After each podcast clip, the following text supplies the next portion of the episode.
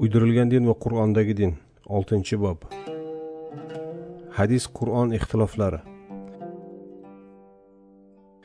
Kitobimizning o'tgan boblarida qur'on oyatlariga asoslangan holda shuni o'rgandikki qur'on dinning yagona manbai.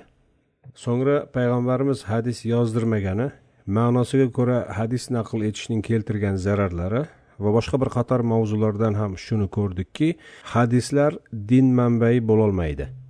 Ushbu bobda esa hadislar din manbai bo'lolmasligining yana bir sababini ya'ni hadislar dinning yagona manbaiga qur'onga qanchalik zid kelishini aniq misollar bilan ko'rib chiqamiz. Boshqacha qilib aytganda xatolarning oqibatini ko'rib dinning yagona manbaiga qur'onga qaytish qanchalik muhim ekanini anglaymiz.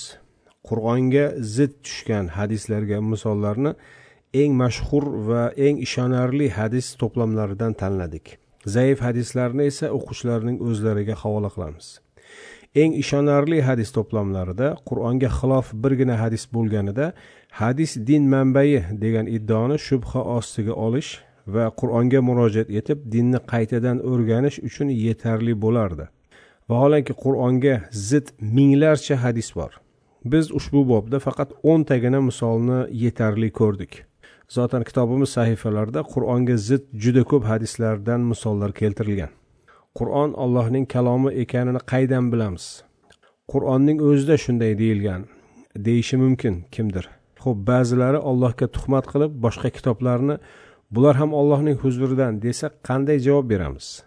Biz qur'onni allohning kalomi ekanini faqat qur'onni o'rganib chiqib qur'onning mazmunini tekshirib chiqib undan keyin iddao etishimiz mumkin. Ayni mantiqla hadislarni ham tekshirib ko'rsak ollohning diniga manba bo'lishga yaroqlimi yo'qmi ana shunda ko'ramiz.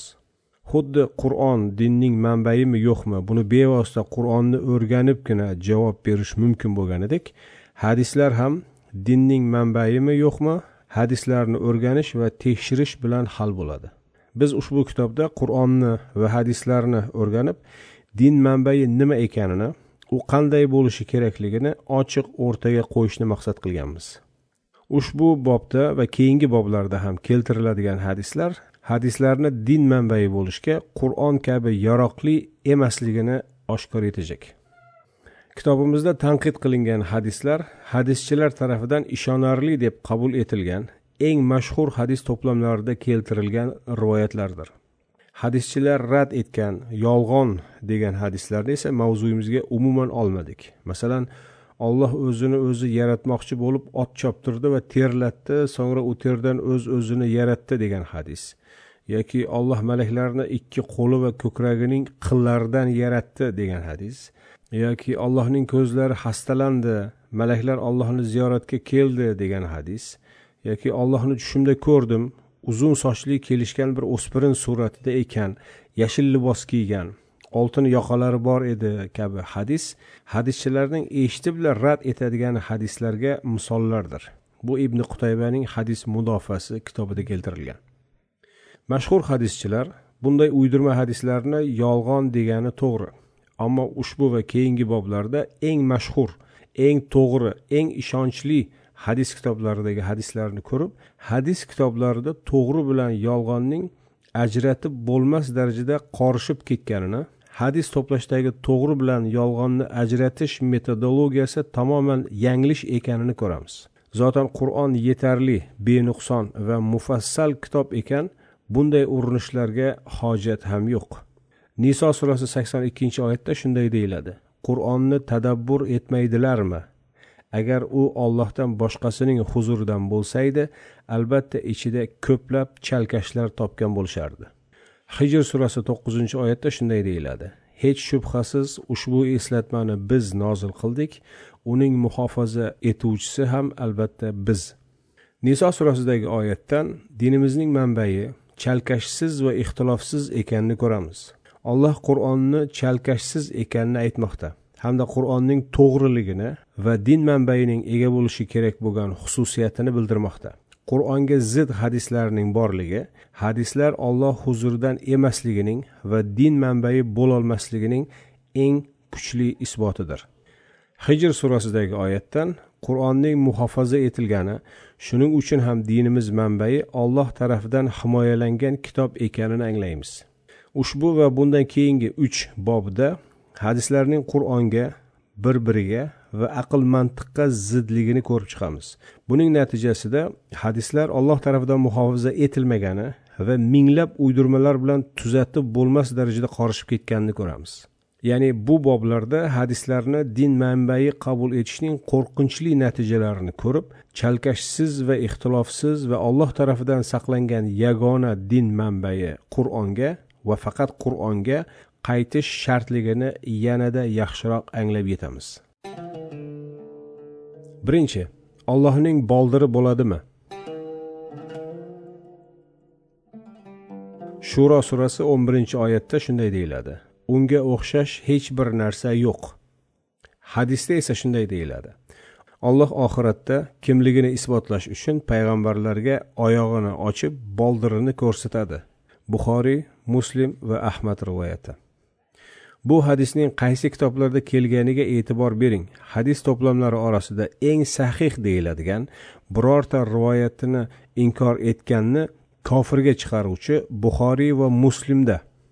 Hadischi mantig'iga ko'ra kim bu hadisni inkor etsa kofir bu hadisga iymon keltirgan esa haqiqiy mo'min bo'ladi. Allohga hech bir narsa o'xshamaydi degan oyatga qarshi allohning boldiri bor va oxiratda uni ochib ko'rsatadi deyish qaysi iymonga to'g'ri keladi? Ikkinchi olloh qo'l berishadimi? Ixlos surasi to'rtinchi oyatda shunday deyiladi. Va hech kim uning tengi emasdir. Hadisda esa bunday deyiladi. Olloh men bilan ko'rishdi va qo'l berishdi. Qo'lini ikki yelkam orasiga qo'ydi. Hatto barmoqlarining sovuqligini ikki ko'ksim orasida his etdim. Ahmad rivoyati. Bu hadisni hech qanday majoziy talqinlarga burmasdan allohga barmoq barmoqlarga esa sovuqlik nisbat etish allohga shakl shamoyil berishdir. Bu hadis yuqorida keltirilgan ixlos surasidagi kabi ko'plab oyatlarga xilof. Agar hadisdagi qo'l kalimasini majoziy ma'noda masalan kuch qudrat deya talqin etib insoniy qo'l emas desak ehtimol qabul etish mumkin bo'lar. Masalan barcha narsa ollohning qo'lida deganimizda hamma narsa ollohning istagiga hukmiga bog'liq ekani tushunilgandek. Biroq ollohga barmoq barmoqlarga esa sovuqlik atf etilgan bu hadisni hech bir majoziy ma'noga burib bo'lmaydi.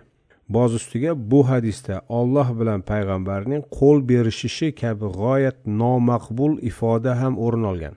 Endi bularni hadislarni din deyish ollohning haqiqiy diniga haqorat emasmi? Uchinchi dinini o'zgartirgan o'ldirilsinmi? Baqara surasi ikki yuz ellik oltinchi oyatda shunday deyiladi. Dinda majburlash yo'q. Hadisda esa bunday deyiladi. Dinini o'zgartirganni o'ldiring. Buxoriy va nasoiy allohning hukmini hadisga almashgan allohning dinini o'z zalolatiga moslashga uringanlar bu kabi uydirmalar sababli islom tarixi mobaynida qanchadan qancha inson murtad tavqi bilan qatl etildi. Dinni bayroq qilib olgan ba'zi guruhlarning bugungi qatlomlarini dindor olomon ongida mashrulashtirgan ham mana shunday hadislar bo'ladi. Onda sonda bu qatlomlarni qoralovchilar chiqib tursada ayni qoralovchilar yana o'sha buxoriy va nasoiylarni maqtab din manbai sanashda davom etaveradi. Bunday fundamental ziddiyat o'z yechimini topishi va o'sha qatlomlarni mashrulashtiruvchi rivoyat va fatvolardan ummat nomidan voz kechishi lozimdir. To'rtinchi mayyitning aybi nima? Najm surasi o'ttiz sakkizinchi oyatda shunday deyiladi. Albatta hech bir gunoh yukini tashuvchi boshqaning gunoh yukini tashimas. Hadisda esa bunday deyiladi. Mayyit o'zi ortidan yaqinlarining yig'lashi sababli azobga solinadi. Buxoriy rivoyati. Na aqlga na qur'onning ochiq oyatiga mos kelmaydigan bu uydirma ham hadisning din manbai bo'lolmasligiga bir misoldir. beshinchi. Ayol dushmanligi. Oli imron surasi yuz to'qson beshinchi oyatda shunday deyiladi. Sizdan xoh erkak xoh ayol bo'lsin xayrli amalni zoyi qilmagayman. Barchangiz bir biringizdansiz hadisda esa bunday deyiladi. Ayollar orasida xayrli ayol yuzta qora qarg'a orasida oq qarg'a kabidir. Buxoriy rivoyati. Qur'on xayrli amal qilgan erkagu ayolga hech ayirmasdan birdek mujdalar bermoqda. Hadislarda esa ayol kishi aksariyat o'rinda kamsitiladi. Umuman ayollar mavzusi uydirilgan hadislarning eng ko'p o'rin olgani soha deyishimiz mumkin. Bu haqda hali yigirma birinchi va yigirma ikkinchi boblarda suhbatlashamiz. Oltinchi zolim kim? Furqon surasi sakkizinchi oyatda shunday deyiladi. Zolimlar deydiki siz sehrlangan odamning ortidan ergashib yuribsiz. Hadisda esa bunday deyiladi. Payg'ambar madinada bir yahudiy tarafidan sehrlandi. Bir necha kun nima qilayotganini bilmas ahvolda qoldi. Buxoriy va ahmad rivoyati. O'tgan asrda yashab o'tgan muhammad abduh va oldinroq mo'tazila maktabining bu hadisga qarshi e'tirozlariga javoban muhammad abu shahba shunday mudofaaga o'tadi. U shunday yozadi. Agar muhammad abduh sehr hadisini inkor etgan bo'lsa aql va naql ilmlaridan mo'tabar bo'lgan maziriy hattobiy qozi iyoz ibn taymiya ibnul qoyim ibn kasir navoiy ibn hajar qurtubiy va alusiy kabi ko'plab olimlar bu hadisni ham rivoyat ham diroyat jihatidan sahih deganlar. Muhammad abu shahba buxoriy va muslim ham bu hadisni qabul etganini aytadi va hadislarga asoslanib sehr oqibatlarini shunday bildiradi. Payg'ambarimizga sehr qilindi. Ayollari bilan jinsiy munosabatda bo'lmagan holatda ham xuddi bo'lganday his etardi o'zini. Sufyon buni eng shiddatli sehr deb atagan. Abu shahbaning e, sunnat mudofaasi asarida. Qur'onga ko'ra esa payg'ambarni sehrlangan deyish faqat zolimlar aytadigan gapdir. Yettinchi. Merosda vasiyat bormi? Moyda surasi yuz oltinchi oyatda shunday deyiladi. Ey mo'minlar birovingizga o'lim kelganda vasiyat qilar vaqtida o'zingizdan bo'lgan ikki adolat egasi va agar biror yerga safar qilib o'sha yerda sizga o'lim yetgan bo'lsa o'zgalardan bo'lgan ikki kishi o'rtalaringizda guvoh bo'lsin. Hadisda esa bunday deyiladi. Voris uchun vasiyat yo'q. Ahmad rivoyati. Qur'onda ham qur'onda ham moida surasidagi mazkur oyatdan hamda boshqa suralardagi oyatlardan vasiyatning borligini anglaymiz. Vasiyatdan qolganlar esa qur'onda tavsiya etilgan tarzda taqsimlanadi. Vasiyatni yo'qqa chiqaruvchi bu hadis aslida qur'onning ochiq hukmini bekor qilishga bir urinishdir.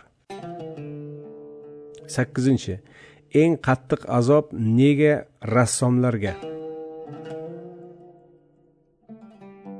Niso surasi qirq sakkizinchi oyatda shunday deyiladi. Darhaqiqat olloh o'ziga shirk keltirishini kechirmaydi. Bundan boshqalarni xohlaganiga kechiradi. Hadisda esa bunday deyiladi. Jahannamda eng shiddatli azob rassomlarga bo'ladi. Qur'onga ko'ra eng katta gunoh bu allohga shirk keltirish.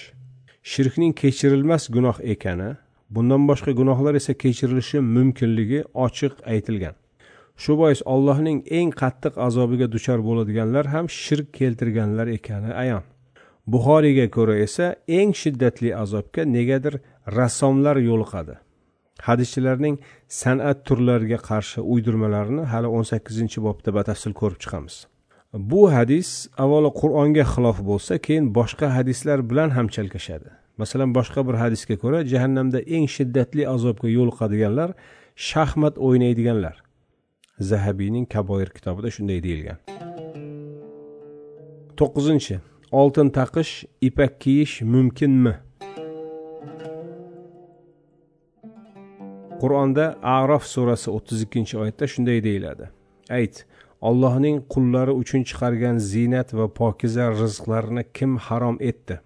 Ayt bular dunyo hayotida iymon keltirganlar uchun qiyomat kuni esa xolis ular uchundir. Ilm egasi bir qavm uchun biz oyatlarimizni mana shunday mufassal bayon eturmiz. Hadisda esa bunday deyiladi. Oltin va ipak ummatimning ayollariga halol erkaklariga haromdir. Muslim rivoyati. Oltin va ipak ham erkak ham ayol uchun birdek ziynat qur'ondagi hech bir oyatda taqiqlanmagan. Alloh taolo iymon egalarining dunyoda ham bu ziynatlardan foydalanishini aytadi va erkak ayol deb ajratmaydi. Har bitta hadisi to'g'ri deya iddao etilgan sahihi muslimga kiritilgan bu hadis esa yuqoridagi oyatga ochiq tarzda xilofdir o'ninchi zilzilaning sababi nega baliq? Qur'onda naziat surasi o'ttizinchi oyatda shunday deyiladi. So'ngra yerga tuxumsimon shakl berdi.